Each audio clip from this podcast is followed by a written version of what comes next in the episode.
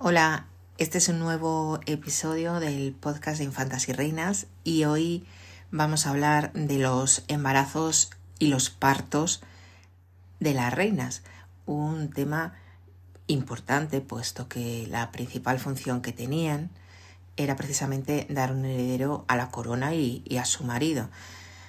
De esta manera, si no lo lograban o no lo lograban en un intervalo de tiempo pequeño y que ese infante o esa infanta saliera adelante y que fuera sobre todo varón, que era lo que se esperaba, el papel que tenía la reina en la corte, la influencia sobre su marido, era mucho menor que eh, si sí lo lograba, ¿no? Y claro, esto hoy en día ya sabemos que depende mucho del azar, pero en aquella época se culpaba a las reinas de que no tuvieran descendencia o de que la descendencia no saliera adelante o de que fueran niñas en vez de niños. Era una situación complicada. De todo esto vamos a hablar hoy.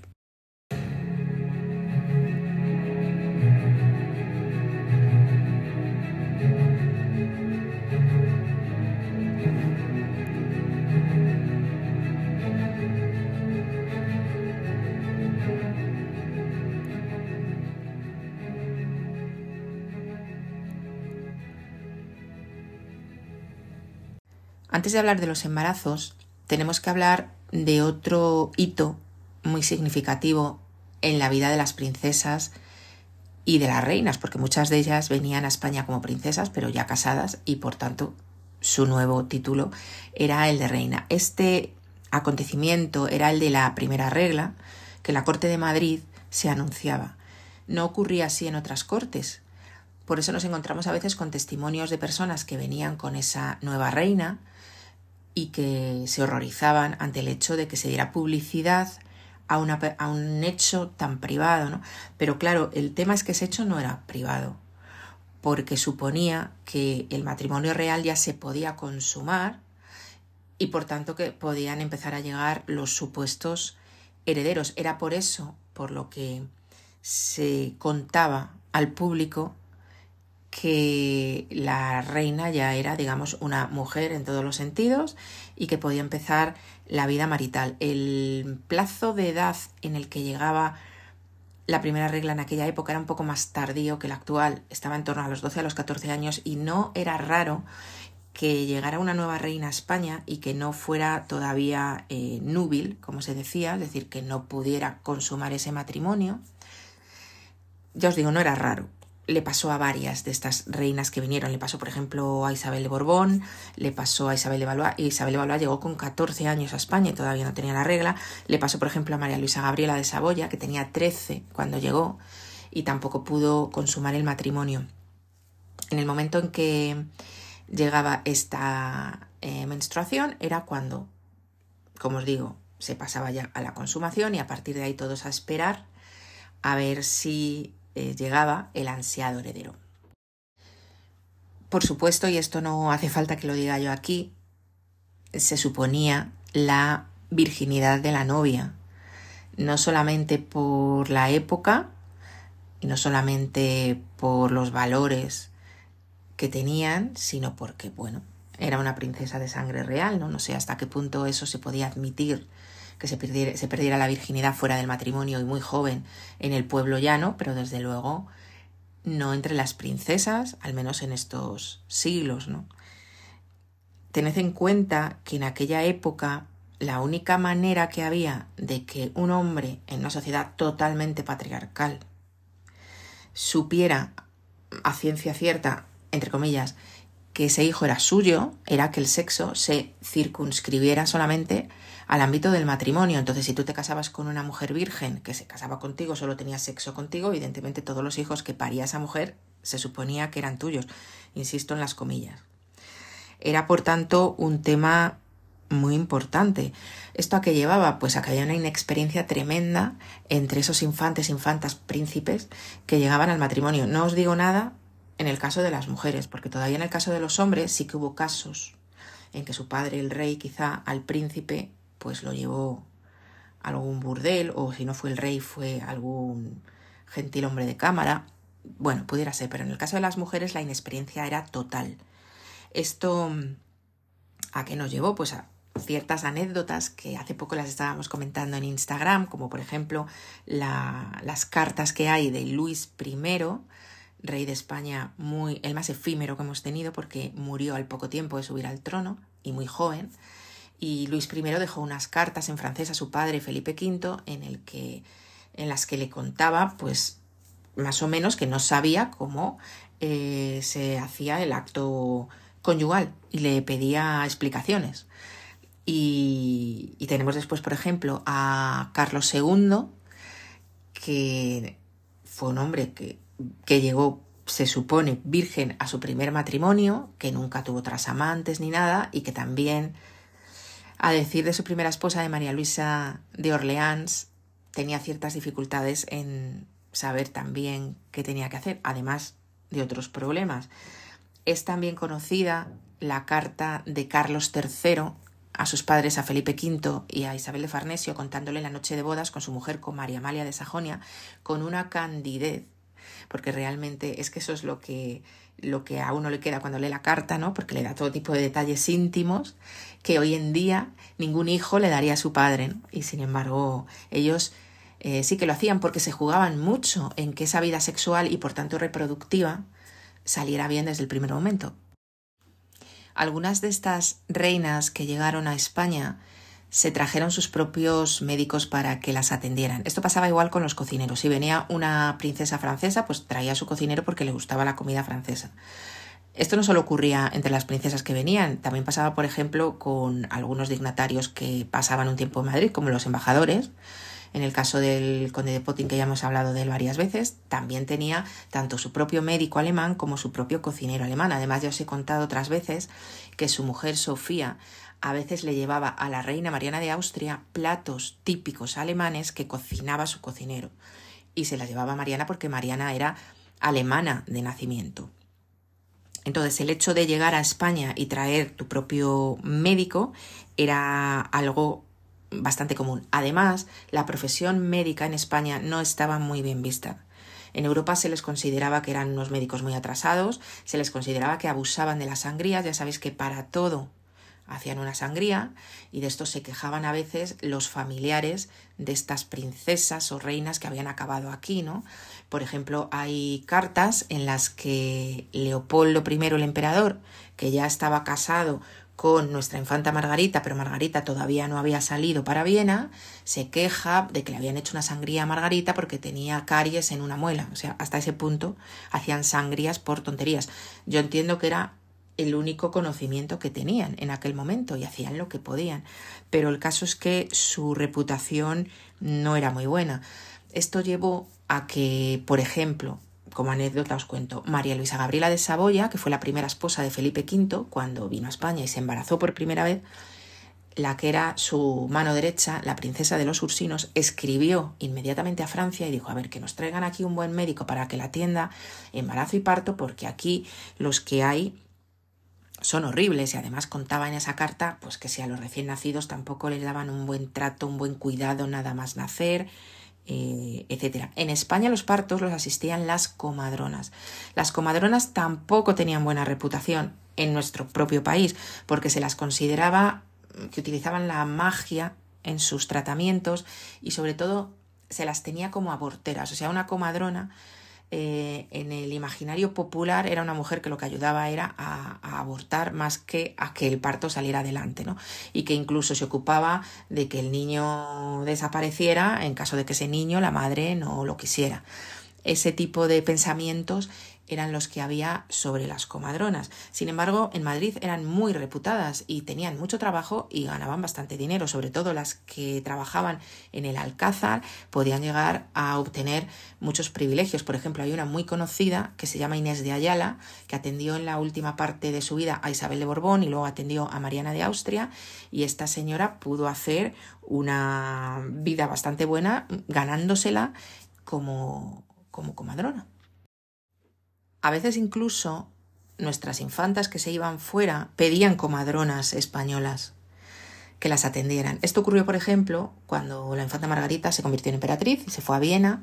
Em, bueno, los partos y las muertes de sus hijos mm, muy seguidas y varios abortos, pues tenían muy preocupado a su marido a Leopoldo I y al final decidieron que fuera a Viena una comadrona eh, que trabajaba aquí en España. Y esta comadrona se puso en camino, pero este último embarazo de Margarita fue aquel en cuyo transcurso ella falleció de una enfermedad respiratoria y cuando llegó la comadrona pues ya había muerto la emperatriz. Mm, hablamos de una época que no había móviles, que no había teléfonos, es decir, que tú te ponías en camino, llegabas a Viena y cuando llegabas a Viena te enterabas que hacía dos meses que se había muerto la emperatriz, que venías tú a ayudarla en el embarazo y en el parto. Las comadronas además también bautizaban a los niños en caso de que nacieran medio muertos, ¿no? Podían bautizarlos con el, lo que se llamaba el, agua de, de socorro, ¿no? ¿Qué problemas empezó a haber con esto? En primer lugar, empezaron a echarlas del lugar del parto y a meter a los hombres. O sea, este, este lugar que siempre había estado vedado al hombre en España y siempre había sido el territorio de la comadrona, empezó a serle retirado a estas mujeres y empezaron a entrar los hombres a atender los partos, ¿no? ¿Y cuándo empezó esto? Pues por ejemplo, cuando llegaron los Borbones a España, y llega, ya hemos hablado antes de ella, María Luisa Gabriela de Saboya, que cambió muchas cosas en este aspecto, como os habéis podido dar cuenta hasta ahora. Su primer parto lo atendió ya un médico francés, un médico francés además que era muy conocido y que había atendido en Francia a la reina María Teresa. Mm, María Teresa sabéis que era infanta de España, la mujer de Luis XIV, pues a ella ya también la había atendido este señor. El parto en la corte francesa no tenía nada que ver con la nuestra, era un parto público y en unas circunstancias que yo mm, a veces me pregunto cuando se oye hablar hoy en día del parto respetado, qué tipo de parto respetado era eso, ¿no? Porque al fin y al cabo una mujer era una mamífera intentando parir en un entorno totalmente hostil, lleno de gente mirándote. ¿Cómo se puede salir adelante en un parto así? Bueno, pues las pobres lo hacían. Entonces, a partir de los Borbones se, se las fueron retirando de, de los partos reales y incluso en otros países de Europa también empezó a haber otros problemas. ¿Por qué? Porque a veces la comadrona era mm, eh, una mujer que era protestante y estaba atendiendo a una parturienta católica. Entonces, ¿qué problema había? Pues que una de las principales funciones, como os acabo de decir, de la comadrona era bautizar al niño en caso de peligro de muerte. Pero ¿cómo iba a bautizar una protestante que el sacramento de bautismo no existe? No existía para ellas ejercer un sacramento en el que no cree porque tu religión no lo tiene. Esto dio lugar a una serie de problemas que, como os digo, acabó un poco con el ejercicio de la profesión. Bueno, si nos metemos ya a lo que es los embarazos en sí, que era la principal función de estas reinas, mmm, normalmente se anunciaban de alguna manera. A partir de los Borbones se empezó a anunciar el embarazo en la llamada Gaceta de Madrid. Habían empezado ya a proliferar este tipo de, bueno, como si fueran protoperiódicos, por llamarlos de alguna manera. Y claro, era muy importante anunciar el embarazo eh, porque era una nueva casa dinástica que se estaba asentando en España y porque venía de un montón de matrimonios reales anteriores que no habían tenido hijos, porque Carlos II, el último Austria, tuvo dos mujeres y, no tuvo hijos, pero es que dentro de los eh, propios Borbones, Luis I había sido rey y no había tenido hijos, no le dio tiempo. Y, y, después llegó también Fernando VI, que tampoco tuvo hijos, es decir, que hubo Mm, matrimonios sin hijos antes de Felipe V y luego también después de él.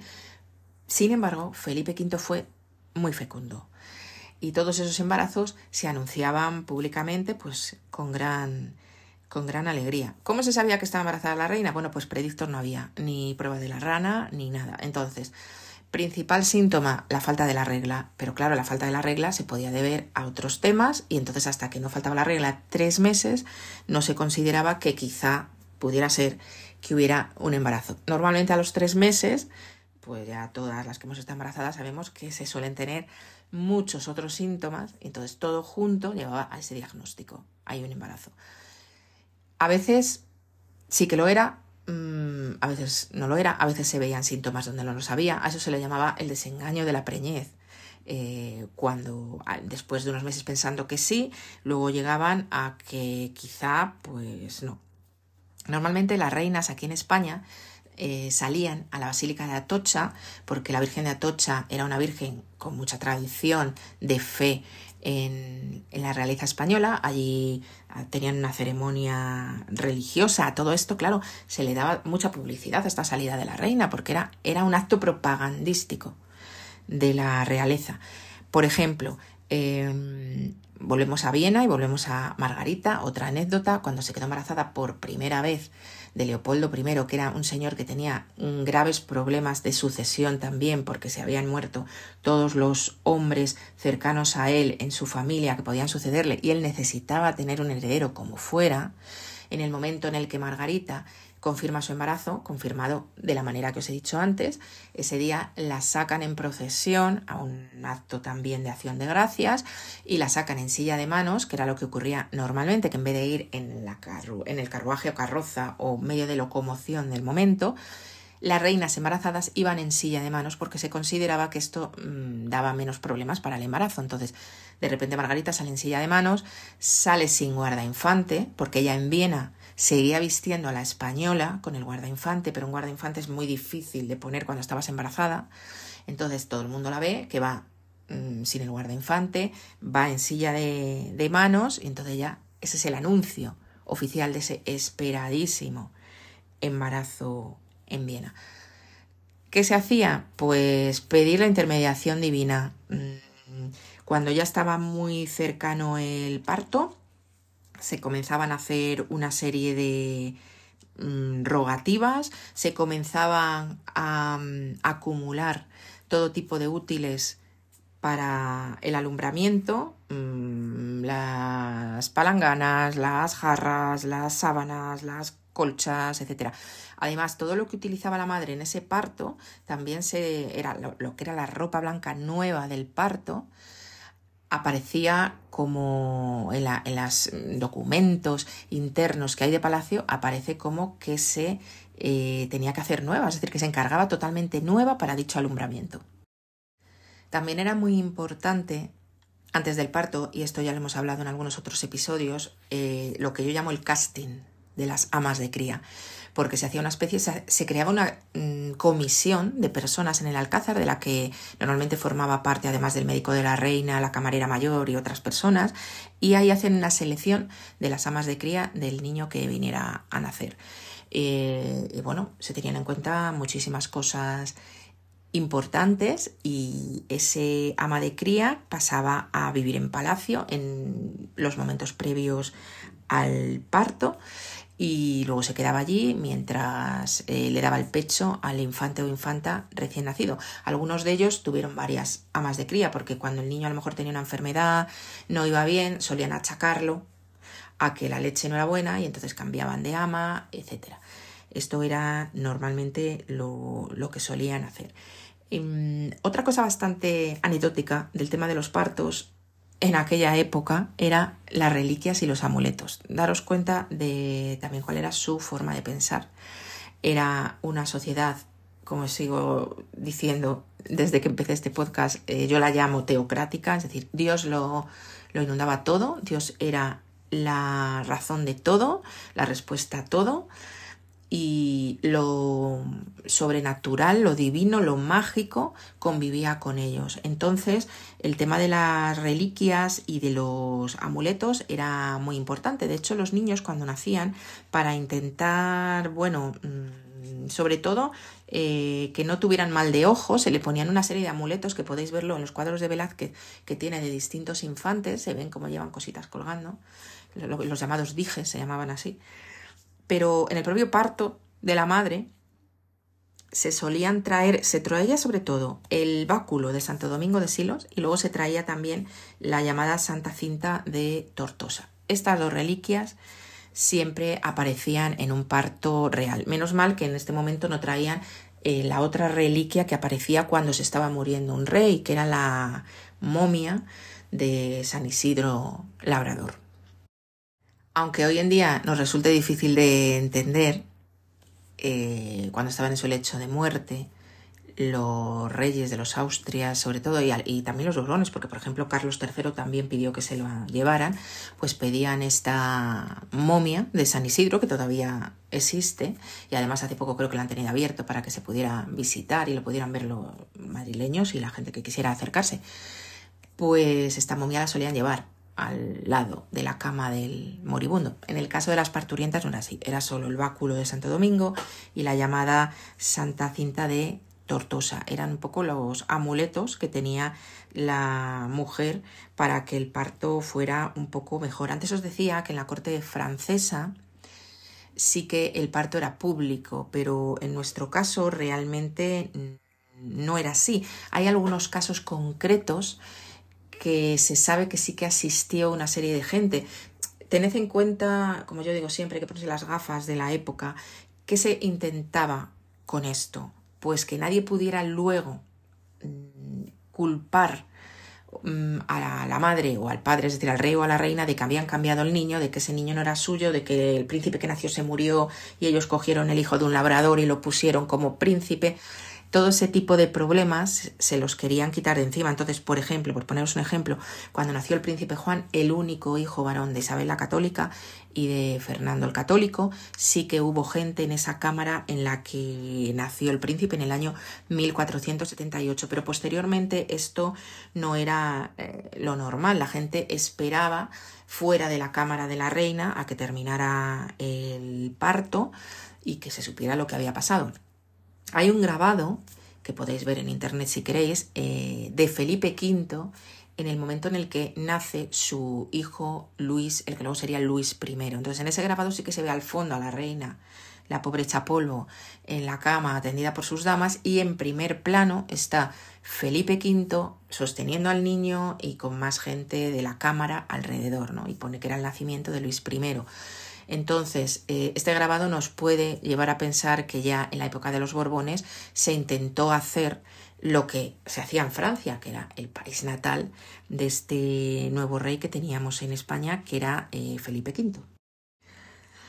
Y bueno, una vez que estaba ya todo preparado, pues llegaba el momento ya os conté una vez que Mariana de Austria, por ejemplo, paría siempre en una estancia de la Torre Dorada. La Torre Dorada era una torre que estaba, según si veis ahora lo que es la fachada del antiguo y desaparecido Alcázar, estaría a la izquierda. Era un poco todo un dominios del rey, ahí tenía eh, habitaciones privadas eh, el rey, había una habitación que era muy amplia y que tenía mucha luz y que era un poco el paritorio de Mariana de Austria. ¿Cómo parían las reinas? Tampoco hay demasiada información al respecto. Sí se sabe que existían sillas de parto.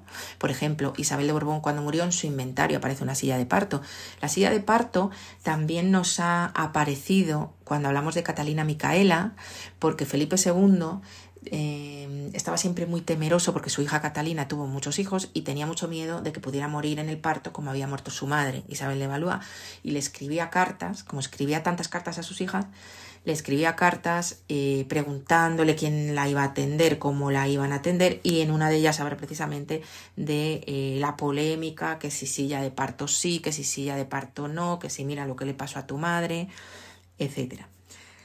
Bueno, pues las reinas después se confesaban, comulgaban y testaban, porque el peligro de muerte mm, era real. Es decir, incluso hoy en día un parto puede salir mal, que es muy raro, por supuesto, y que si el parto es en el hospital es la, incidencia de una eh, mortalidad eh, materna en un parto es mínima, sí, pero puede ocurrir. Imaginaos entonces, sin higiene, sin asepsia, sin un profesional eh, especializado en un parto, ¿no? Bueno, te podía pasar de todo. Entonces, era, lo típico era hacer testamento antes de cada parto y confesarse y comulgar y ponerse en manos de Dios y vamos a ver qué sale de aquí, a ver si hay suerte, a ver si sobrevivo, a ver si sobrevive el niño y a ver si es niño, que es lo que necesitamos en esta dinastía. De todas formas, en Madrid, en la corte española, el que nacieran niñas no se llevaba tan mal. Esto sí que lo comentaban luego en el extranjero, pues eh, diplomáticos que habían estado, por ejemplo, en España o gente que venía con la reina nueva y decían, a ver, es que en Francia que nazca una niña es un desastre, por ejemplo, pero aquí en Madrid los reyes no les parece mal. Quizá tuviera que ver, eh, por ejemplo, con que en Madrid, en España, en aquel momento, sí que podían reinar las niñas, las reinas, en caso de que no hubiera un sucesor varón que tuviera mejor derecho que ella, ¿no?